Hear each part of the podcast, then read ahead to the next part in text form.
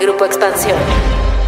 Si están muy enamorados y han decidido dar el gran paso, casarse, deben tomar en cuenta que necesitarán al menos 100 mil pesos en caso de una boda sencilla. ¿Eso existe? No es por espantarlos, pero ¿están preparados por si se separan antes de que la muerte lo haga? Cuéntame de economía. La actualidad de la vida económica de México y el mundo sin tanto rollo. Cuéntame de economía. Hola, ¿puedes escuchas? ¿Cómo están? Soy Pepe Ávila, espero que se encuentren muy bien y que estén viviendo con todo este inicio de año. Y justo hoy, 14 de febrero, les tenemos un programa especial. Antes de entrar de lleno en el tema, les presento a mi compañera para este episodio, así que con ustedes, Dain Zupatiño, reportera de la Mesa de Economía. ¿Qué onda, Dain? ¿Cómo estás? Tanto tiempo sin grabar contigo, ¿cómo te va? Es todo un gusto poder estar grabando un episodio de Cuéntame de Economía contigo. Sí, ya teníamos un muy buen rato y qué mejor que para hablar de un tema bien especial, que no solamente vamos a estar derramando miel aquí, porque también vamos a estar hablando de los polos opuestos del amor, el matrimonio y el divorcio. Para darle comienzo a este tema, si es que ustedes sienten que están muy enamorados, que no pueden vivir el uno sin el otro, seguramente ya están en planes de boda o hablando quizá de casarse. Pues antes de que se emocionen, les cuento que hay algunos gastos que deben tomar en cuenta, por ejemplo, el pago del registro civil, el de la iglesia, el banquete y un largo, etcétera. Porque aquí en México se pueden tener miles de fiestas sencillitas pero la boda,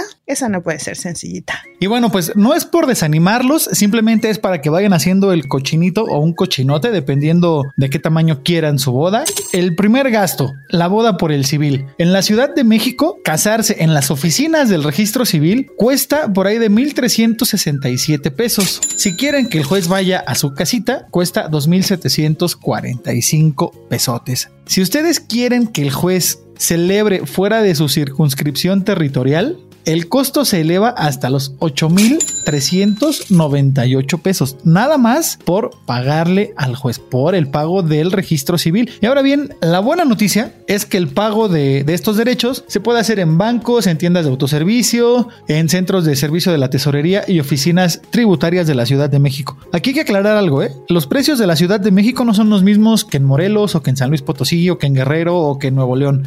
Cada entidad federativa establece el costo por el pago de derechos de este tipo de servicio, ¿vale? Para que luego no digan que es que Pepe dijo, no, no, no. Cada estado tiene sus precios. Pero no es tiempo de guardar el papel y lápiz porque seguimos haciendo las cuentas. Por ejemplo, para la boda por la iglesia se tiene que hacer un donativo de alrededor de 4 mil pesos, con lo que se cubren los gastos del servicio. Sin embargo, algunas iglesias cobran por los arreglos de flores, la alfombra, la música y otras amenidades que ustedes quieran incluir en la ceremonia. También, pues la fiesta y la comida. No hay boda si no hay pachangón. Este suele ser el gasto más caro, más costoso en, en una boda. Y aunque depende de la zona donde esté el inmueble, del tamaño donde esté el salón, el número de invitados, entre otros factores, pues el costo promedio de un salón en la Ciudad de México es de 70 mil pesos. Ya si nos vamos a los precios del menú, estuve revisando en varios sitios de internet y van desde los 300 pesos hasta más de mil pesitos por invitado. Así que échenle cuenta, si quieren invitar a 300 y se van por el menú más caro, por lo menos son mil pesitos por 300 y ya vayan sacando sus cuentitas, ¿no? Pero el promedio es de 70 mil pesos, ¿no? Más o menos por salón, comida. Y bueno, pues si quieren echar la casa por la ventana, la comida también consideren el llamado y famosísimo tornavuelta que prácticamente consiste en los chilaquilitos y pues obviamente no puede faltar el ajuar, los precios de los vestidos de novia que también seguramente puede salir hasta más caro que el salón. Depende, claro, con qué diseñador vayan. Los precios de vestido de novia van de los 10 mil pesos y pues como les decía, hasta donde su imaginación les alcance, hasta un millón de pesos, dólares, euros. Y bueno, para el novio que no se va a maquillar tampoco, o sea, porque también tenemos que considerar las uñas, el maquillaje, el peinado, pues para el novio que va a llevar su trajecito, el costo del traje pues parte de unos 5 mil pesitos. Y bueno, pues ya saben, el novio no, no se ajuarea mucho, pero sí por lo menos que se bañe, que se corte el cabellito y que vaya lo más presentable posible. La música. Generalmente la música viene incluida en el paquete de los salones de fiestas, pero si se quieren ver espléndidos y si quieren contratar un mariachi o una banda o algo adicional a la música en vivo y servicio de DJ que ofrecen los salones de fiestas, un mariachi cobra por lo menos 1600 pesitos por hora, ¿eh? Ahora 1600 pesitos es menos músicos, ya que si ustedes quieren llevar hasta la sinfónica de, minería, pues consideren que entre más elementos tenga el mariachi, por lo menos, el precio se puede elevar hasta los 3 mil, 4 mil pesos o un poquito más. También si, si quieren al mariachi Vargas de Tepatitlán, pues también es una lanita extra, ¿no?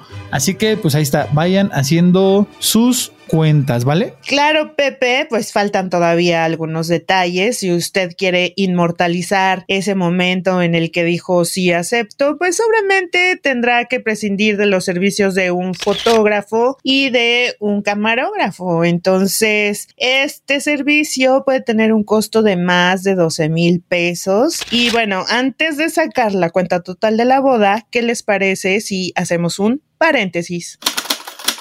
Paréntesis. Series, documentales, libros, películas, música, videos, exposiciones, foros y mucho más, pero siempre de economía. Hola, soy Luz Elena Marcos y en la recomendación de esta semana tenemos Cody, esta herramienta que lanzó el Banco de México y la banca comercial en septiembre de 2019 con la que podemos hacer pagos mediante códigos QR. La herramienta la encuentras en la aplicación de tu banco y para hablarnos de los beneficios que tiene Cody en la vida de los mexicanos, acudimos a la gobernadora del Banco de México, Victoria Rodríguez. Escuchemos lo que nos dice. Eh, el Banco de México tiene eh, el CODI, eh, que creo que sería importante que pudieran acercarse. Es una herramienta más de inclusión financiera que pone a disposición el banco para toda la población, que tiene beneficios diversos, entre ellos que no tienen ningún costo, se ha avanzado considerablemente en enrolar a nuevos usuarios. Bien, Luz, gracias por la recomendación de esta semana. Espero hayan tomado nota, queridos podescuchas. Y bueno, están listos para hacer la suma de todo lo que se van a gastar en la boda, ¿verdad? Bueno, estamos hablando de que una boda en la Ciudad de México es de por lo menos poquito más de 105 mil pesos. Repito, una boda sencilla, ya que si ustedes quieren colgarle hasta el molcajete al vestido de la novia, invitar hasta el perico y demás, saben que estos precios se pueden elevar. Ahora bien, ya se casaron, ya empezaron la vida feliz juntos y están planeando su futuro, ok, aquí les van algunas recomendaciones, algunos consejos financieros para que tengan salud financiera y que por lo menos la parte del billullo, la parte de los pesos y los centavos, no sean un impedimento para su felicidad eterna. Pues les vamos a dar los consejos que mencionó Pepe, que son del Grupo Bolsa Mexicana. El primero y number one, hablan de sus finanzas y comuniquen el estado de sus deudas con sus parejas. No se guarden esta información porque esto les va a ayudar a planear de mejor forma o más bien la mejor forma para liquidar estas deudas y evitar que los intereses hagan esa deuda impagable, así como sucede con la deuda pública nacional. Otro consejo es tengan objetivos financieros como pareja, ¿vale? Establezcan metas, no sé, la compra de un auto, la compra de una casa, amoblar o cambiar los muebles de donde ya viven, vacaciones, hijos, etcétera, etcétera. Todo planeenlo juntos y se la van a llevar lo más tranquilo posible. Y bueno, en esto de los gastos, pues tampoco olviden a las plantitas y a las mascotas, perros, a los gatos. El tercero de estos consejos es que tengan un presupuesto en conjunto, pues ya que viven juntos, hagan un presupuesto de sus gastos mensuales, cuáles pueden compartir y cuáles definitivamente no están dispuestos a compartir, porque seguramente a lo mejor es algún servicio o algún bien que solo utilizan ustedes, entonces pueden llegar a un acuerdo para ello. Lo más importante es que se apeguen a ese presupuesto que hayan diseñado en conjunto y eviten tomar decisiones por separado. Se vale que se compren un pequeño antojo, algún lujito de vez en cuando, pero no contraten un préstamo o se compren un auto sin consultarlo con la pareja, no sean mala onda.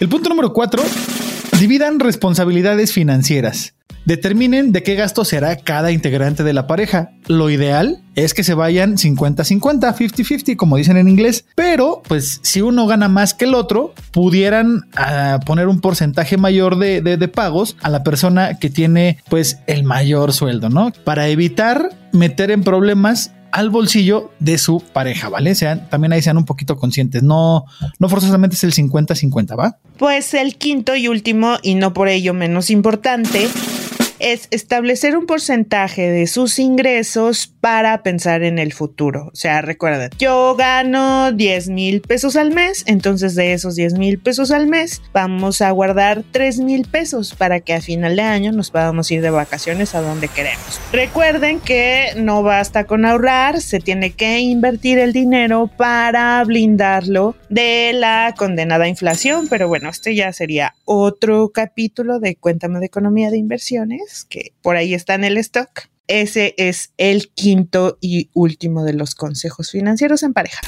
Ahora bien, ya hablamos de la parte financiera, del presupuesto, de compartir gastos, de no tener secretos financieros con la pareja. También hay algo muy, muy importante. ¿Qué pasa con los seguros? También hay seguros para pareja, los cuales les pueden ser muy útiles. Uno de ellos es el seguro de gastos médicos mayores, seguro de viaje, seguro para el hogar y también seguro de vida y ahorro. Esto va a ser muy, muy importante porque además de protegerse en caso del fallecimiento de alguno de los dos, si llegado el plazo establecido en el contrato, ninguno de los dos fallece, les van a devolver su dinero más los intereses que esa lanita generó. Así que ahí están los cuatro consejos de nuestros amigos de Secura. Bueno, ya pasó un tiempo determinado, le hicieron caso a Pepe y aplicaron algunos de los consejos financieros, pero el amor no fue suficiente y este amor se acabó antes de que la muerte los separe, pues por lógica el paso siguiente sería el divorcio. Y bueno, pues cuando aplica la famosa frase más vale solo que mal acompañado, pues lo mejor es que cada quien siga su camino. ¿Cuánto cuesta divorciarse? Aclaremos que el divorcio no es más que un acto jurídico y pues como acto jurídico eh, tiene un costo y tiene que registrarse en el registro civil, justo así como cuando se casaron. El costo del divorcio es de 1.302 pesos en la Ciudad de México y recuerden que dijimos que cada estado establece el costo por el pago de derechos, entonces puede ser diferente, pues eso lo pueden checar en su registro civil local. Digital. Y bueno, como todo en esta vida existe lo fácil y lo difícil, el precio que les dije, el de 1.302 pesos, aplicaría cuando hay pues acuerdos de ambas partes, no hay hijos de por medio y entonces se casaron por separación de bienes, entonces no hay más embrollo, en este caso pues pagan y cada quien se va con su golpe. Pues a esto amigos, Dain se le conoce como divorcio administrativo y no tiene mayor complicación que ir al registro civil y ya nos queremos separar y adiós. También está el divorcio judicial y este puede ser por las buenas o por las menos buenas. En el primer caso puede ser de común acuerdo o también basta con que una de las dos partes de la pareja ya no quiere estar con la otra y se le tiene que notificar a quien le van a romper el corazón pues que ya no quieren estar con él o con ella y adiós, se acabó. Tampoco hay mayor lío aquí.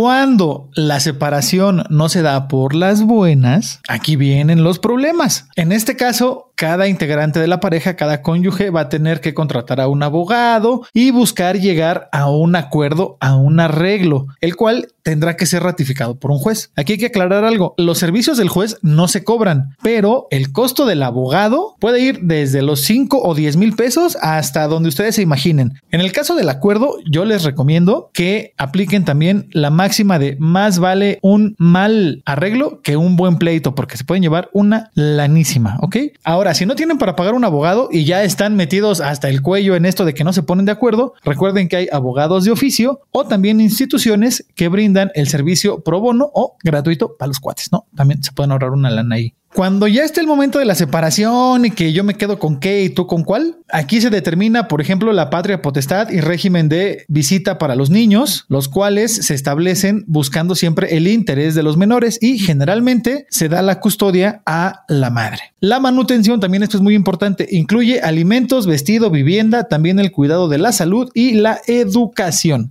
Y aquí no se puede hablar de montos porque cada quien gana diferente. ¿no? es lo mismo lo que gana un obrero que lo que gana alguien que trabaja en una oficina o alguien que es director de una empresa. Pero, pues más o menos se establece un porcentaje del 20% del ingreso total de la persona que va a terminar pagando esta pensión. Aquí puede variar dependiendo del número de hijos y también de lo que gane la persona, porque si tiene cuatro hijos y gana 10 mil pesos al mes, no le van a quitar 8 mil porque con 2 mil pesos no se sobrevive, no se hace nada. Entonces, generalmente es ese 20%, aunque esta cifra puede variar. También hay una cosa que se llama compensación. Y esta se establece cuando él o ella o una parte de la pareja se dedicó exclusivamente al cuidado del hogar, en este caso recibirá una cantidad de dinero por un periodo igual al tiempo que duró el matrimonio. Si, se, si estuvieron casados cinco años, bueno, pues prepárense para dar esa compensación durante los siguientes cinco años. Y se establece un tope del 50% de lo que se haya adquirido durante el matrimonio. Esto aunque exista la separación de bienes. Así que ahí está una lanita más que tienen que considerar antes de divorciarse. Y bueno, pues Dainzu, amigos, este episodio, como siempre, se nos fue volando. Ya llegamos a la parte final y no nos podemos ir sin su gustada sección. Cuéntame tus dudas y vamos a ver qué pregunta nos responde Lucelena esta semana.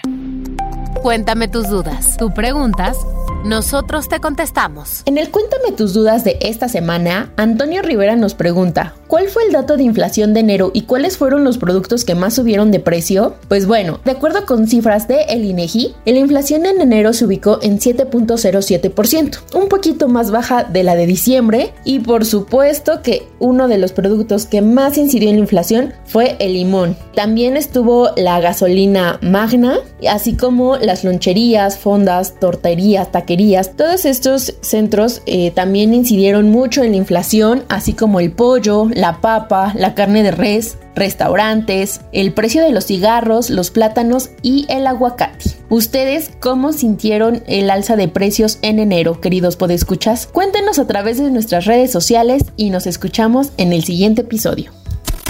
Gracias Luz por resolver la duda de esta semana. Y bueno amigos, luego de escuchar este episodio, espero que piensen bien y planeen no solo lo que van a gastar en la boda, sino que elijan a la mejor persona para compartir el resto de su vida y que de verdad sea la muerte la que los separe y no algún otro problemilla. Soy Pepe Ávila y no me queda más que decirles, síganse cuidando, hagan ejercicio y hasta la próxima. Cuéntame de Economía, un podcast de Grupo Expansión.